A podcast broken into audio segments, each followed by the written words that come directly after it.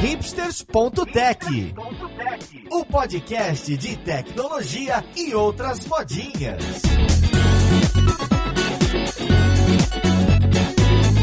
Olá, caríssimo ouvinte, seja muito bem-vindo ao seu podcast favorito. Meu nome é Paulo Silveira, esse aqui é o hipsters.tech e hoje a gente tem um episódio especial, o Imersão, Aprendizagem Tecnologia número 4.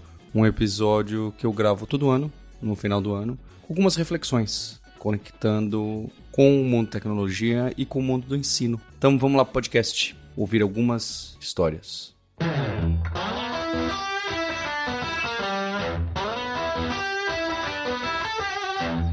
Primeira história é a Lady Conway e os becos japoneses. Sabe quando tem alguma coisa de tecnologia que está muito na sua cabeça e que vai e vem? A gente tem épocas, não é? Seja de um framework, seja de alguma técnica de teste de orientação a objeto, uma técnica de, de deploy, de DevOps que a gente repete, não é? A gente, em algum encontro, quando a gente está conversando com algumas pessoas, a gente vira o chato daquilo. Né? Então, eu, tô numa época que eu tô muito na Lady Conway. Então, a Lady Conway é uma dessas diversas aí que aparece em, em tecnologia, em gestão, em higiene, que é lá da década de 60. E hum, esse programador aí, esse cientista, Melvin Conway, ele diz mais ou menos assim que quando uma empresa projeta um sistema, um software, uma solução, essa empresa vai sempre reproduzir as estruturas de comunicação da própria empresa no software, no produto, no, no que ela fizer. É? Então, se você tem uma empresa, eu, eu, vou dar um exemplo aqui completamente bobo. Se na sua empresa você tem tudo muito departamentalizado e tudo precisa pedir permissão para cada lado do, do grupo, no seu software essas camadas vão ser assim, vão ser muito separadas, essas partes do sistema vão estar muito distantes, não é? Já se as coisas são muito juntas e muito bagunçadas e todo mundo tem acesso a tudo, pode sair ali um macarrão mais monolítico, tá bem? É óbvio que aqui não é exatamente essa associação e certamente não dá para fazer essa analogia de forma tão clara. Mas é óbvio que quando você vai para uma empresa e fala, nossa, aqui as pessoas programam assim, de onde vem isso? Né? de onde vem não é só da cultura de programação, é também da cultura da empresa. Então é muito interessante ver que a cultura, essa palavra aí tão temida, ela reflete até nas linhas de código e quem chama quem, que microserviço chama o que,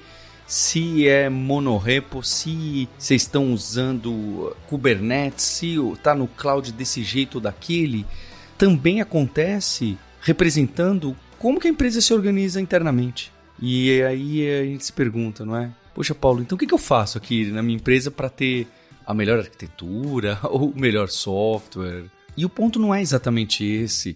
O ponto é que você precisa se preocupar com a sua comunicação e com a cultura da, da empresa. E eu faço uma associação, obviamente, completamente distante a esses becos. Eu estou assistindo muito um canal no YouTube que é o do Baca Gaidinho, né? É um, um rapaz que era aqui da zona leste de São Paulo e que foi estudar e hoje em dia mora no Japão há algum tempo.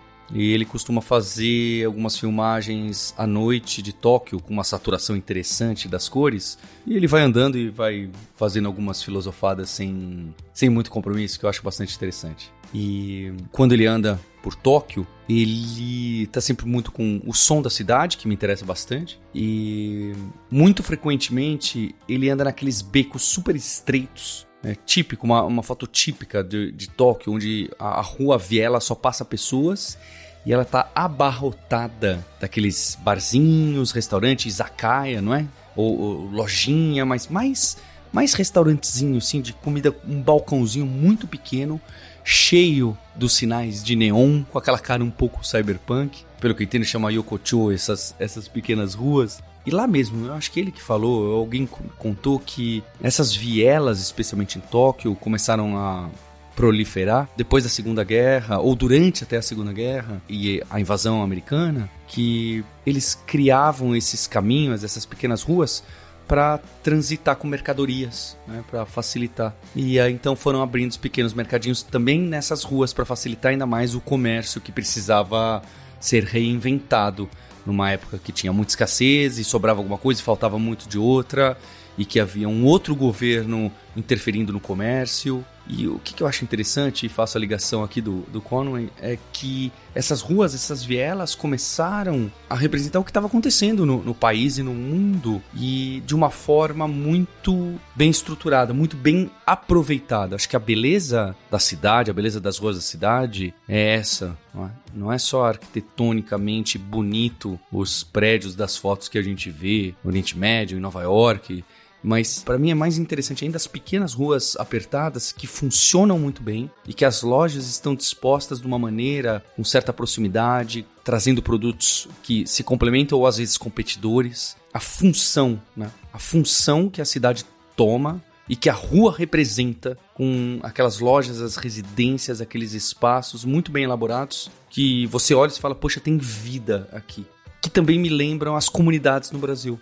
Então tem comunidades que aquelas vielas, aquelas ruas que sobem as montanhas de maneira torta para facilitar justamente o caminhar das pessoas e também de pequenos veículos.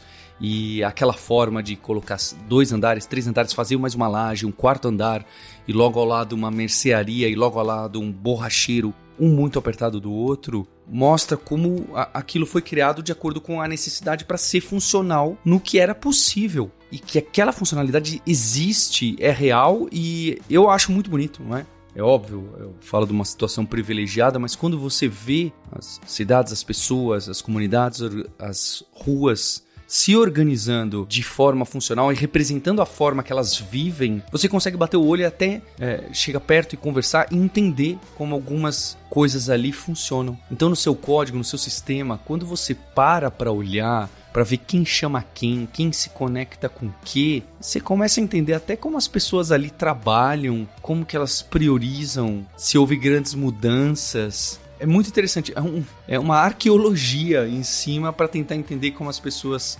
conversavam. E aí vem o, o, o, recado mais importante, que é isso, que é como a gente troca, como a gente trabalha em uma empresa, vai sim impactar muito no seu produto e no seu software, não só no sentido de Será que a produtividade é boa? Não é isso, é muito maior que isso. Esse aquele software foi construído de uma maneira interessante que ele vai aguentar muito bem a, a idade e que ele vai se encaixar muito bem para os usuários. Né? E, e a verdade é que isso está muito linkado também com a diversidade de pessoas, de pensamento, se ela vai ter aderência e se encaixar para uma pluralidade de pessoas que você nem imaginava.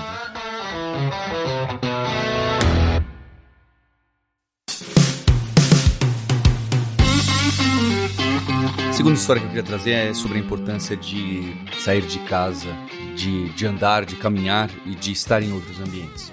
Outra pessoa que eu acabo seguindo mais do que eu gostaria é o Scott Galloway, o professor lá de Nova York, que eu já trouxe em diversos episódios do Hipsters, e que eu acho que ele tem algumas visões interessantes sobre, sobre a vida. Né? Sobre negócio, ele tem uma visão bastante conhecida e eu vou dizer até óbvia.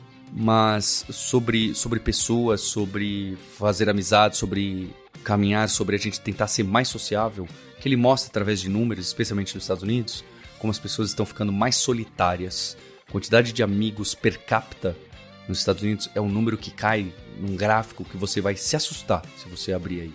O Scott Galloway tem esse livro que chama Drift e mostra com gráficos uh, a sociedade americana e obviamente muitos deles são, são chocantes, né? números e gráficos chocantes. Alguns dando bastante esperança, a maioria absoluta você vai falar, poxa, isso está acontecendo. Então, as pessoas estão só. A quantidade de pessoas que tem um ou nenhum amigo hoje em dia é mais de 20% nos Estados Unidos, sendo que esse número era tipo 3% 30 anos atrás, tá bem?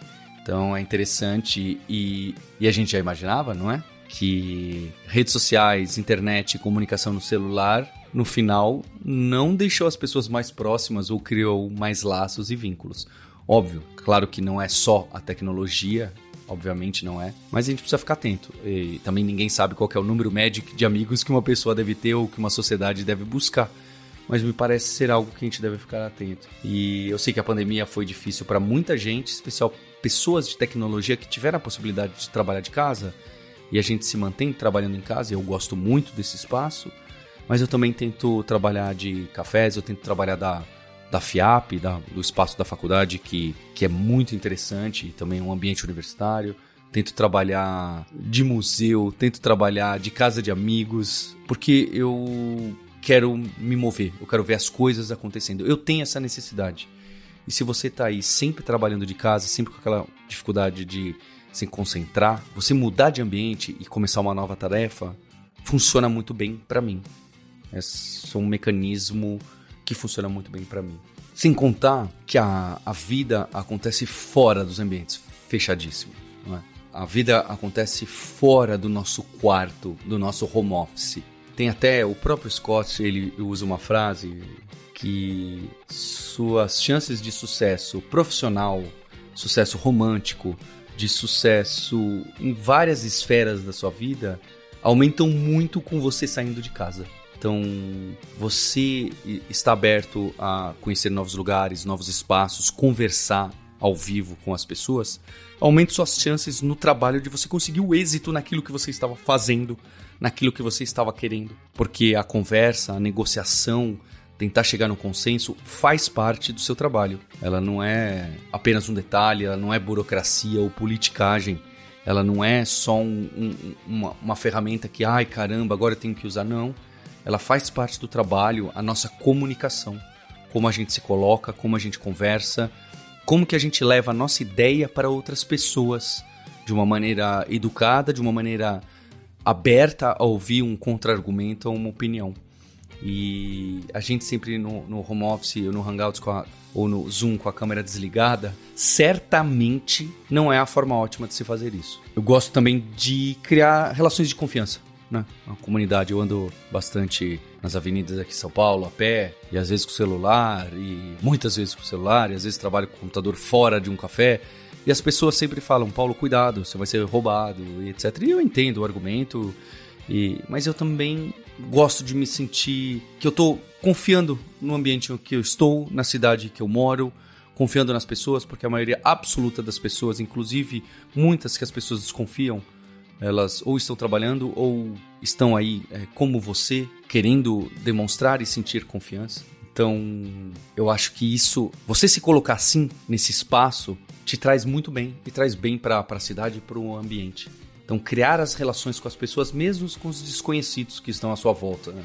eu me sinto muito bem. E isso também, inclusive com pessoas estranhas, as gentilezas. O próprio Scott, falando aqui dele de novo, ele diz que ele, com os filhos dele, na fila do café, ele fala: vai lá e fala bom dia para aquela pessoa.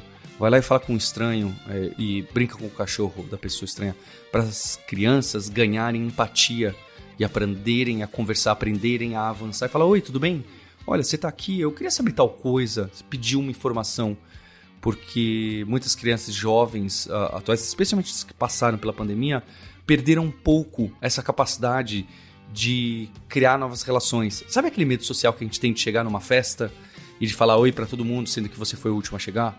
Ou quando você vai sair, né, sua bateria social, ah, não quero dar tchau para todo mundo, que é um é um esforço mesmo para todo mundo. Eu confesso que eu tenho menos, mas também tenho.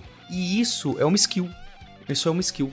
Você sair de casa, conversar com pessoas, encontrar pessoas e conversar, pedir informação para alguém, e fazer uma brincadeira com uma pessoa para que a criança dê risada, são skills que você vai adquirir. É óbvio que isso depende da sua personalidade, tem gente que não quer ir ponto.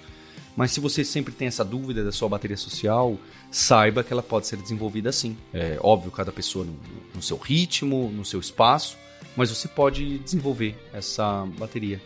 E, então é aqui também um, uma recomendação minha, porque te traz coisas muito interessantes. E essa mesma bateria também a de criar relações, criar confiança com pessoas, é de você, eu vou usar a palavra perdoar. É? Então tem vezes que a gente cria hum, dificuldades no, no, no trabalho e também na vida pessoal com alguém. E a gente fica sempre lembrando da vacilada que uma pessoa deu seis meses atrás, três meses atrás, um ano atrás, cinco anos atrás. Então, às vezes eu me pego com pessoas falando: Poxa, Paulo, mas você tá fazendo isso, mas lá no trabalho, tal pessoa fez isso com você quatro anos atrás. Eu nem lembro verdadeiramente. Não é? Então a gente precisa trabalhar refazendo, ressignificando essas relações. É óbvio que tem pessoas que passaram por situações aí que vão considerar imperdoáveis, mas vamos ser sinceros uns com os outros, a maioria das situações que a gente passa no trabalho, dá pra gente depois virar e falar, poxa, com cuidado, olha, acho que aquilo lá não foi legal, será que aqui da próxima vez tem como a gente fazer assim? especialmente com os nossos pares. Então, isso também é abertura. Isso também é você sair do seu escritório, do seu home office, da maneira que você sempre trabalha, da maneira que você sempre fez, que a gente fica escondido atrás da tela com a câmera desligada. Então, ligar a câmera, sair de casa, tirar fora esses rancores de como a gente trabalha, considerar que, poxa, a gente pode fazer diferente a partir de agora, ouvir um pedido de desculpa e aceitar, ou pedir desculpa. Isso faz parte e é essencial, é a maneira que eu faço para eu, eu viver bem e me sentir bem. E, de novo, cada pessoa tem seus traços de pessoais e cada pessoa aceita mais aceita menos. Mas tem muitas características que a gente pode trabalhar.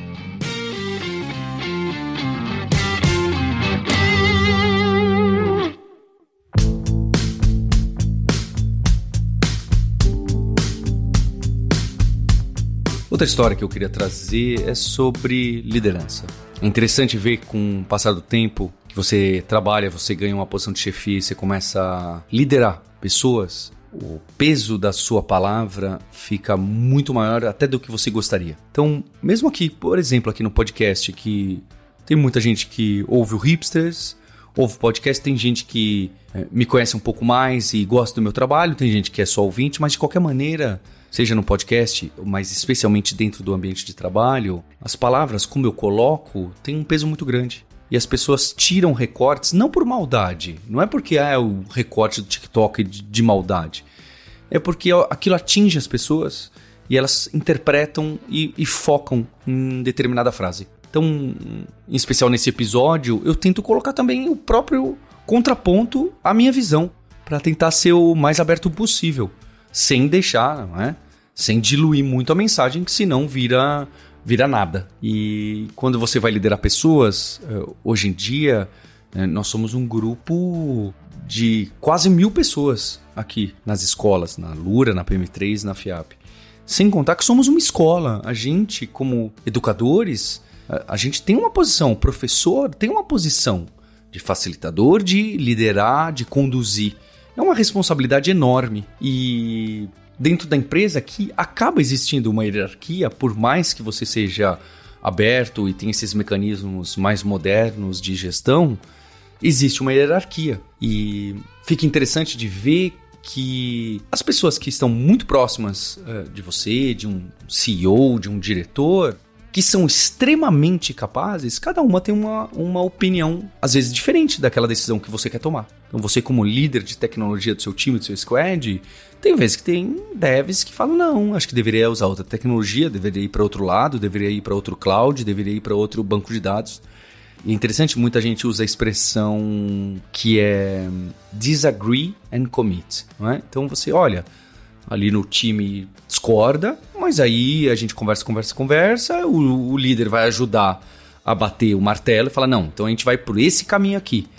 Aí alguém levanta a mão e fala: olha, eu não concordo, mas já que a gente já debateu, vamos lá, vamos vamos para esse lado. É uma expressão interessante, aparece muito no, no, mundo dos negócios, mas o ponto que eu queria dizer é que isso vai aparecendo com mais frequência quando você tem um time muito sênior um, e quando você tem altas posições de liderança. Esse discordar vai ser muito mais frequente. E as pessoas que têm mais senioridade depois de um tempo, vai ser mais difícil ainda de você discordar e falar: não, mas vamos todos para esse lado fica difícil. É mais difícil essa conversa, é mais difícil a gente chegar até um ponto, até um ponto em comum. E aí que eu queria fazer a provocação, porque tem vezes que a gente pode buscar o agree and commit. Né? A gente usa tanto disagree and commit, mas a gente não pode esquecer que dá sim para você pegar um time de pessoas muito inteligentes, muito que tem opiniões fortes, que tem opiniões é, diferentes, divergentes, um grupo diverso dá sim para você conversar com esse grupo e todo mundo chegar e falar: opa,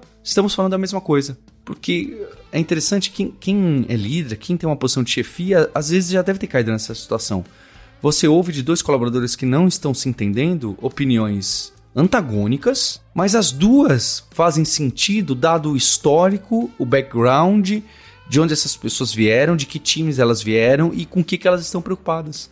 As duas fazem sentido. Não é que você, como líder, prefere mais uma do que a outra e você fala, poxa, as duas fazem sentido e a gente vai ter que encontrar um jeito Então, talvez as próprias pessoas possam olhar e concordar. Não é que elas discordam e vão. Ah, mas tudo bem, vamos do seu jeito. Não. Se as duas pessoas realmente são muito inteligentes e têm uma visão, alguma dessa. Tem partes dessas visões que fazem uma intersecção interessante. E essa intersecção precisa estar na cabeça de cada pessoa para falar, gente, tá vendo aqui, ó, o que vocês estão falando tem isso aqui em comum. Então vamos para esse lado. Então, essas técnicas de você gerir as decisões são muito importantes. Tem algumas dessas clássicas, mas tem também as mais custosas que vão demorar mais, vão levar mais tempo, mas que dá para todo mundo concordar. E eu acho muito legal, eu fico muito honrado de, de poder trabalhar com pessoas muito capazes, muito inteligentes que me provocam, me contestam me contestam de forma razoável e que faz sentido. E que muitas vezes eu tenho o orgulho de dizer que eu cedo e falo, não, realmente, vamos pro seu lado. Não, realmente, deixa eu rever essa decisão. Não, peraí. É claro, essa discussão tem que ser feita de uma maneira interessante, polida, dentro de ambientes seguros, dentro de um quórum interessante, e que você pode sim concordar com a outra pessoa e falar, não, é verdade. Não é que eu estou discordando e falando, beleza, vamos fazer do seu jeito. Não, é que eu ouvi melhor, parei para pensar, esperei um dia, é? porque hoje em dia a gente quer tomar essas decisões muito rápidas e a gente fala o que pensa, em vez de que esperar um pouquinho, pensar um pouco mais antes de falar. Essa é uma característica dos sábios, quem já conversou, né? eu tenho conversas, muitas conversas com meu pai, que eu mando uma pergunta para ele e aí meu pai responde: "Eu vou pensar e depois eu te respondo". Quantas pessoas fazem isso hoje em dia no trabalho ou em algum lugar? Todo mundo já quer rapidamente tirar a própria conclusão porque sabe que, não, eu sei o que eu quero fazer. Não, às vezes a gente não sabe, a gente precisa realmente parar para investigar. Se tem isso, é sinal que ainda há espaço de debate para a gente chegar numa conclusão de uma liderança.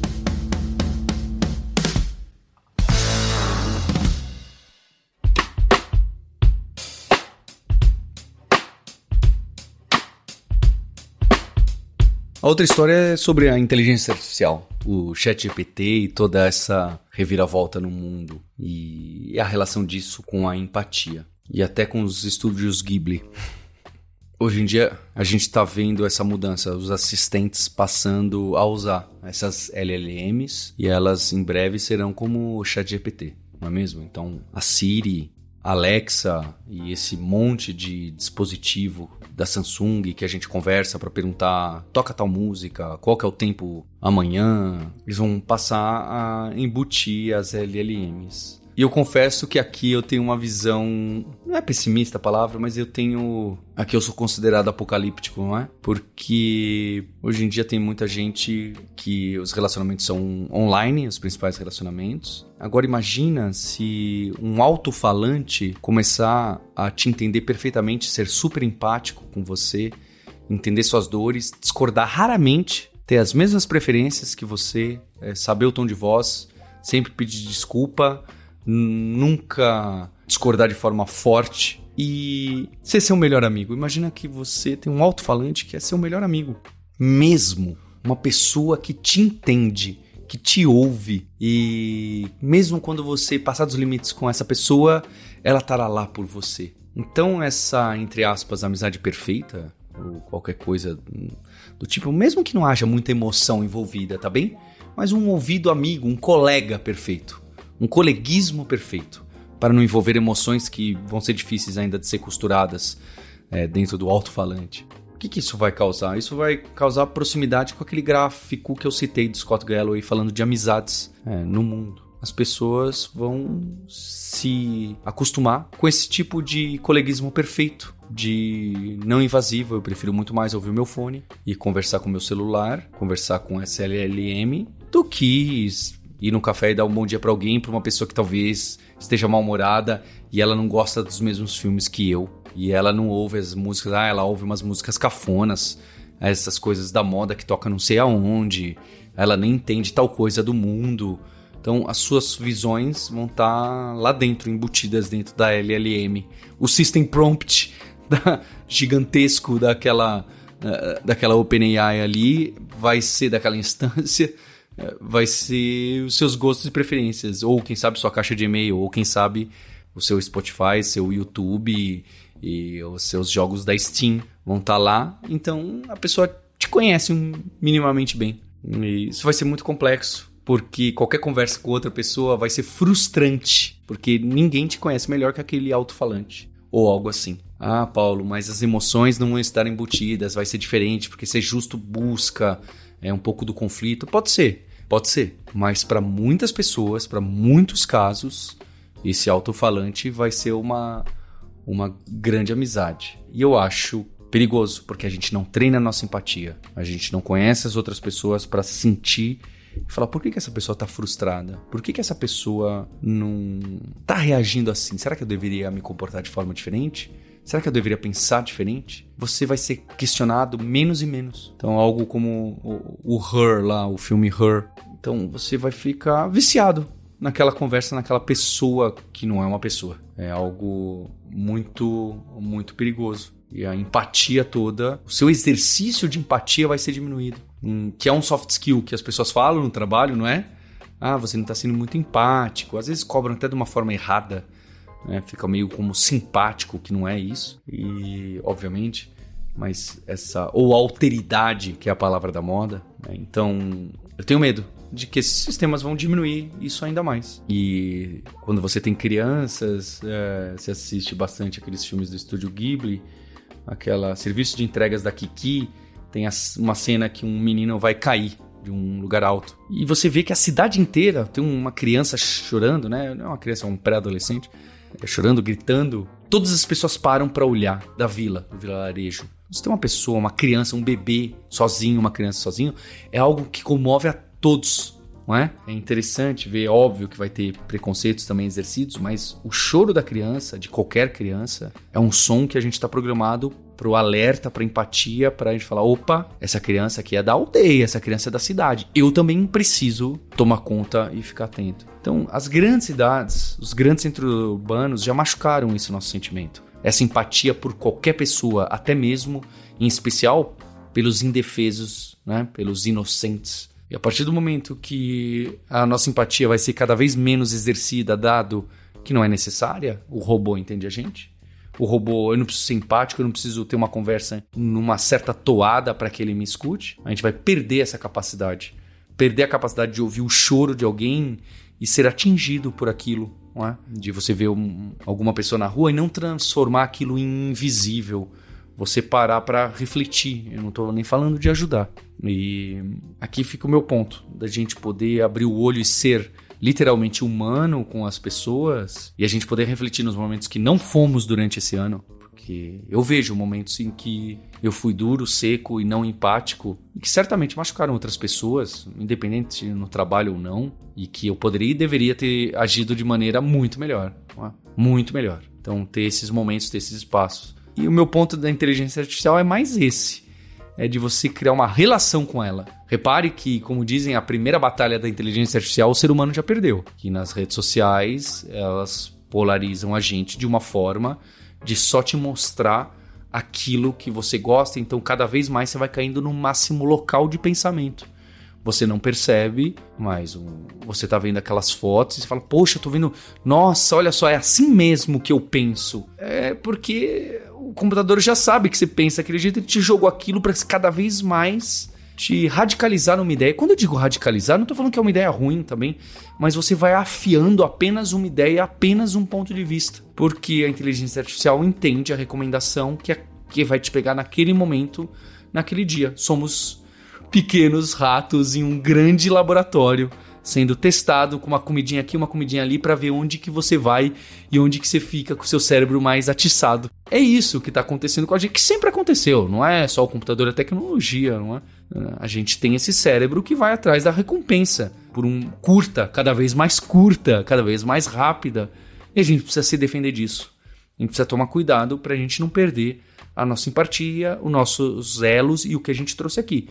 E quem tiver isso, quem tiver essa empatia mais alta, no nível mais alto, e conseguir enxergar o humano e saber tratar, vai ter mais recursos para trabalhar com a própria pessoa. Então, acho que a gente precisa tomar cuidado com que a inteligência artificial, e tem toda essa discussão de ética, que vai além dos privilégios, dos preconceitos, de, do, dos problemas que já existem, reforçar, porque pode criar ainda outros novos para a gente. E é claro que ela pode trazer enormes soluções, como eu disse no ano passado, quando a gente começou o podcast do Fora de Controle, o podcast só de inteligência artificial que a gente tem aqui no Hipsters, eu disse, poxa, eu acho que essas LLMs vão começar a criar artigos científicos, fazer revisão, fazer meta-análise de papers e cruzar dados e falar, olha, dado esse paper, esse paper, esse paper, faça uma pesquisa testando isso no sangue das pessoas depois daquilo para a gente confirmar porque eu tô achando que vai para cá. E estão começando a surgir é, não só as LLMs, mas mesmo inteligência artificial, deep learning de outras formas, né, clássicas, estão começando a trazer resultados em ciência, a desenvolver remédios, a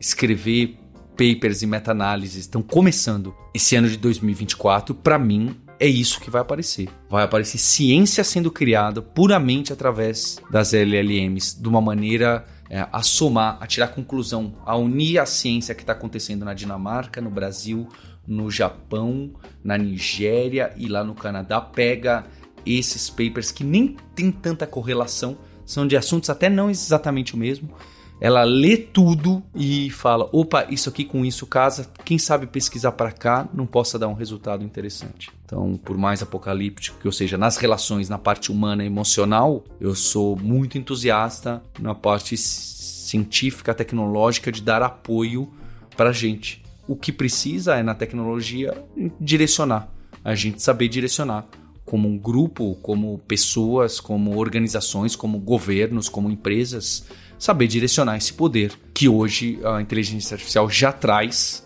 e que vai ser abrupta mudança positiva, positiva para gente.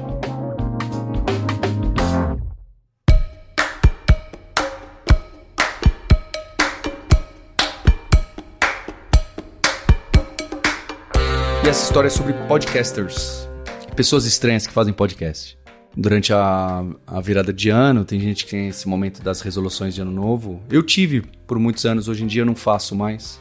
Objetivos, grandes objetivos que eu quero praticar, especialmente da minha skill tree. Minha namorada fala skill tree. É, então você é um personagem de RPG e você tem lá no Diablo, você vai colocando os pontos, ou no God of War, onde você vai desenvolvendo, ou no Final Fantasy, o que, que você vai fazer upgrade nas suas skills, não é? Você vê como é o mundo corporativo, a gente quer quantificar tudo, tudo vira KPI e OKR, o que é bastante melancólico, a gente tem que tomar cuidado.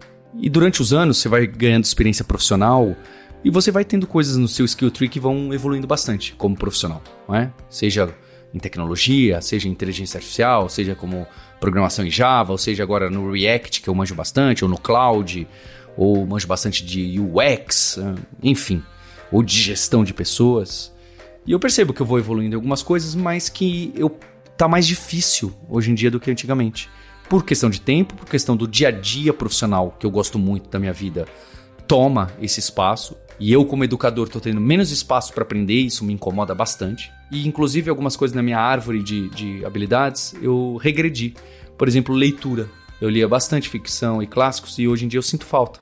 Eu vejo amigos e amigas que leem bastante, continuam lendo e leem mais ainda. Nossa, eu fico com uma inveja, não consigo nem falar. Porque eu percebo, obviamente, que a cultura daquela pessoa e o entendimento sobre a vida e outras pessoas dela aumentou. É uma forma da gente gerar empatia, de entender pontos de vista diferentes e receber novas ideias. Especialmente a leitura de livros clássicos antigos. Especialmente isso. E acho que o mesmo também pode ocorrer com filmes é, você ver os, os, filmes clássicos, não é? Tava vendo alguns que eu já tinha visto, antigos do Almodóvar, que faz provocações sobre dilemas morais pra gente o tempo todo. Ele te coloca numa situação o que você faria o tempo todo. Ele te provoca. Né? Um bom livro, é, um bom podcast, um bom filme vai provocar você. Ele vai te colocar, será que? Peraí, eu concordo ou não concordo com isso? Você vai ficar até em dúvida se aquela ideia é boa ou não, se aquilo faz bem para você ou não.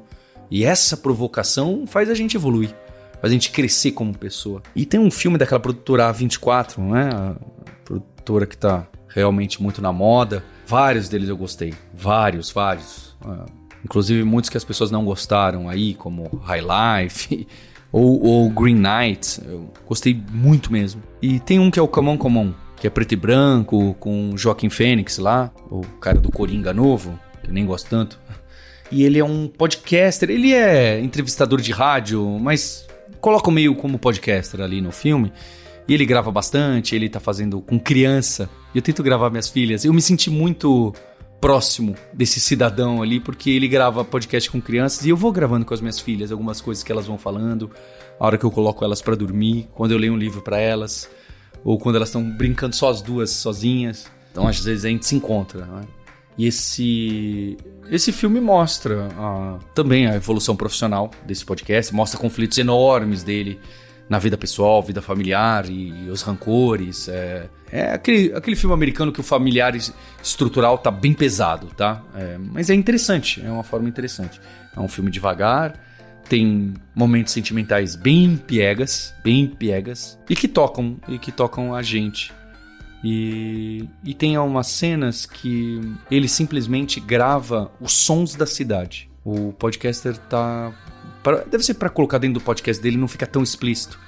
Ele tá gravando, ele e o, e o sobrinho dele, que ele cria um grande laço de amizade, que tá muito bem colocado, como que a infância é desenvolvida e os medos, como que a criança fica com as emoções na cabeça, né? A criança tem as emoções muito à flor da pele, é muito sensível, ela está aprendendo a lidar com as emoções. Esse filme coloca isso de uma forma muito real, que é difícil de descrever para quem não tem contato frequente com criança. E ele também então grava os sons do ambiente. Diferente desse podcast aqui que eu tô gravando aqui, dentro do, do estúdio, com um microfone que isola o som ao redor, lá ele tá captando com uma shotgun e, e mirando para diversos pontos da cidade. É um momento que ele vai para Nova York e, e, que eu fiquei muito empolgado. E foi ao mesmo tempo que eu conheci lá o canal do Baka Gaidin, que eu citei aqui também, e como eu sempre faço, eu vou interconectando as histórias desse podcast.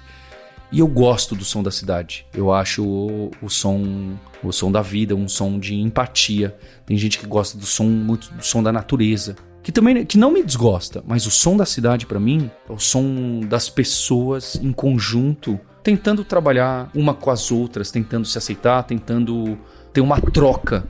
É o som da troca, não é? O som do, do caminhar, das lojas, das pessoas falando, dos carros, do farol eu não tô falando do trânsito, eu tô falando das coisas acontecendo, do ritmo em qualquer horário. É como se pelo som da cidade você também pudesse entender no Conway's Law, ali na lei de Conway, como que as pessoas colaboram entre si e vivem e conversam e como que é a cultura daquela sociedade.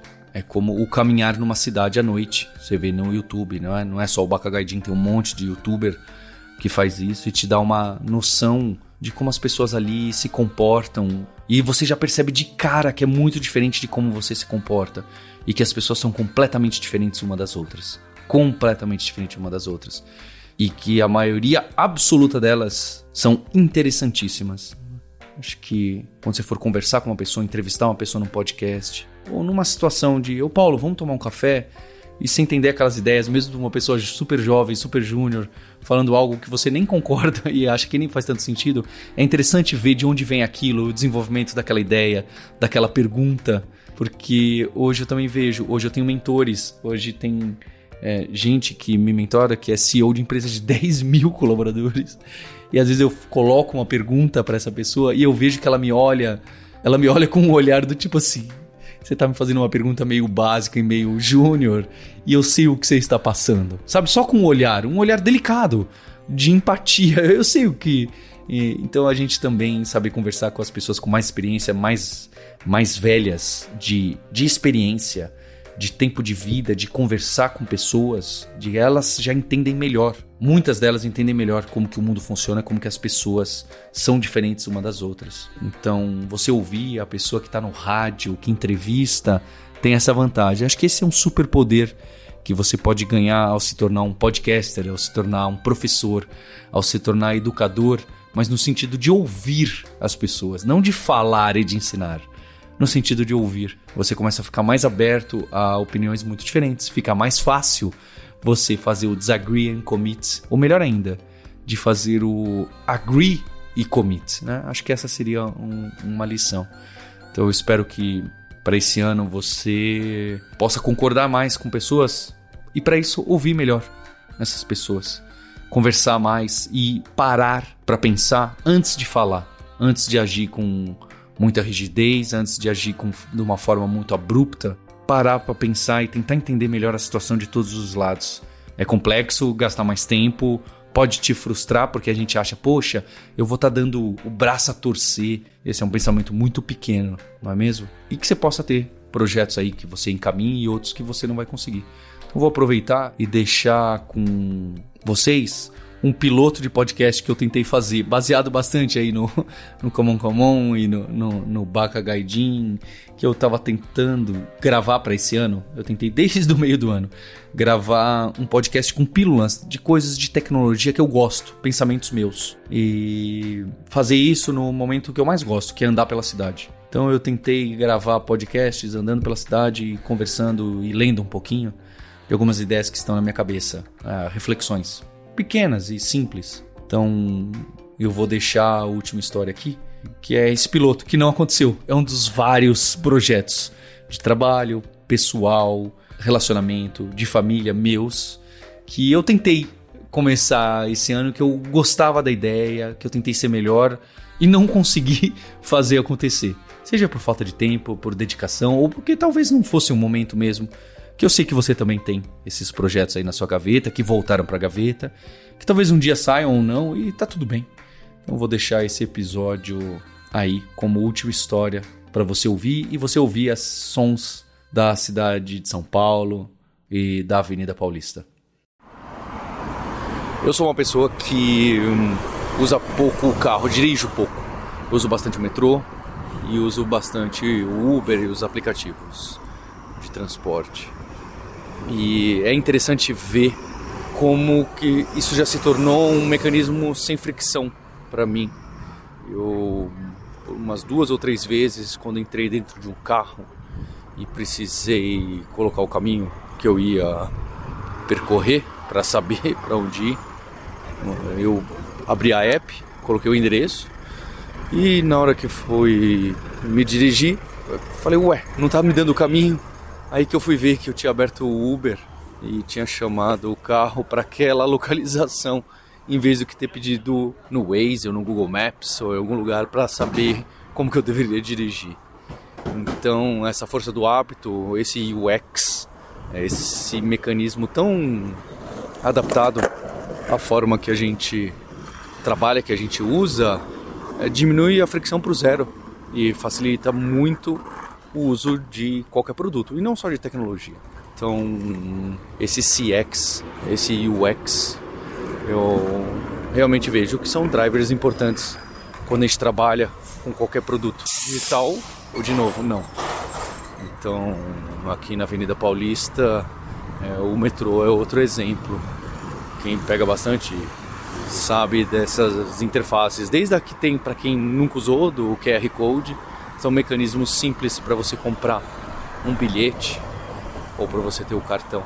Um exemplo de sucesso que não depende só de tecnologia, mas certamente do produto ser totalmente desenvolvido pensando no usuário e nessa experiência é o Pix. O Pix que eu lembro quando eu gravei um podcast com a turma do Banco Central para explicar a arquitetura, como os sistemas funcionavam, como que isso foi mapeado e o que é incrível, não é? Juntar um monte de banco, de instituição, de empresas grandes, por todo mundo para conversar e orquestrar isso é simplesmente fascinante. É um desafio humano, técnico, burocrático que realmente a gente tem que se orgulhar, tá? Parabéns a todos os envolvidos. E no, e no Pix, essa história, não tem como não falar da experiência.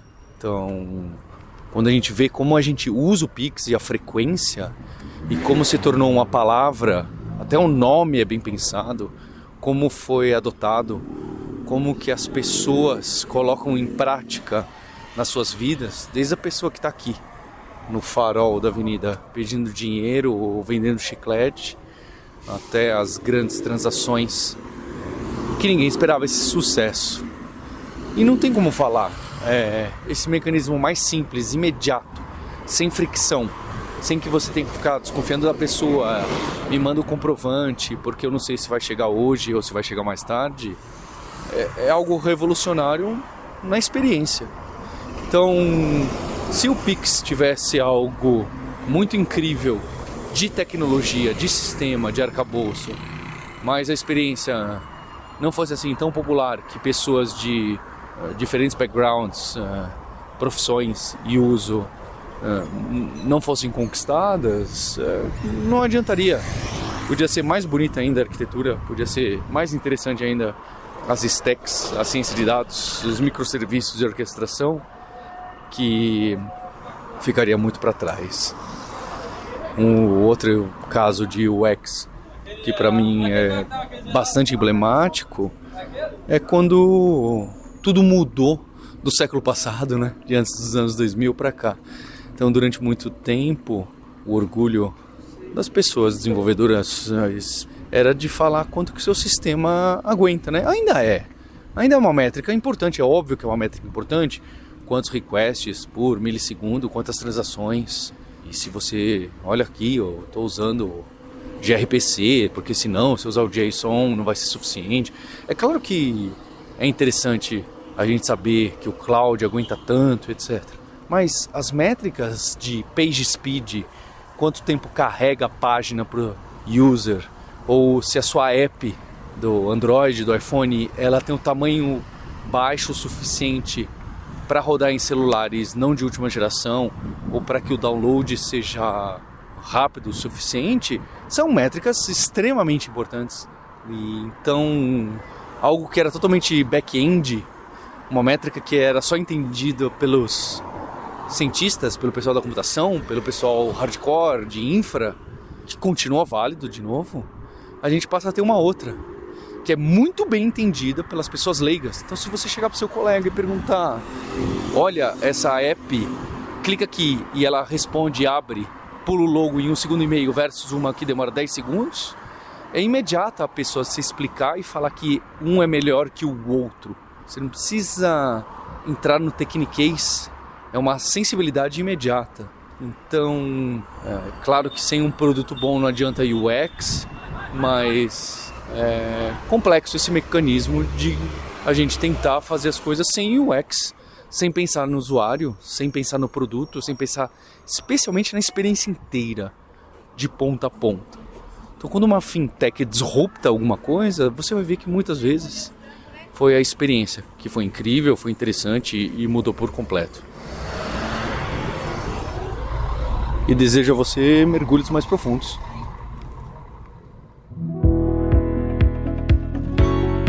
Este podcast foi produzido pela Alura Mergulhe em tecnologia. E Faculdade FIAP. Let's Rock the Future. Edição Rede Gigahertz de Podcasts.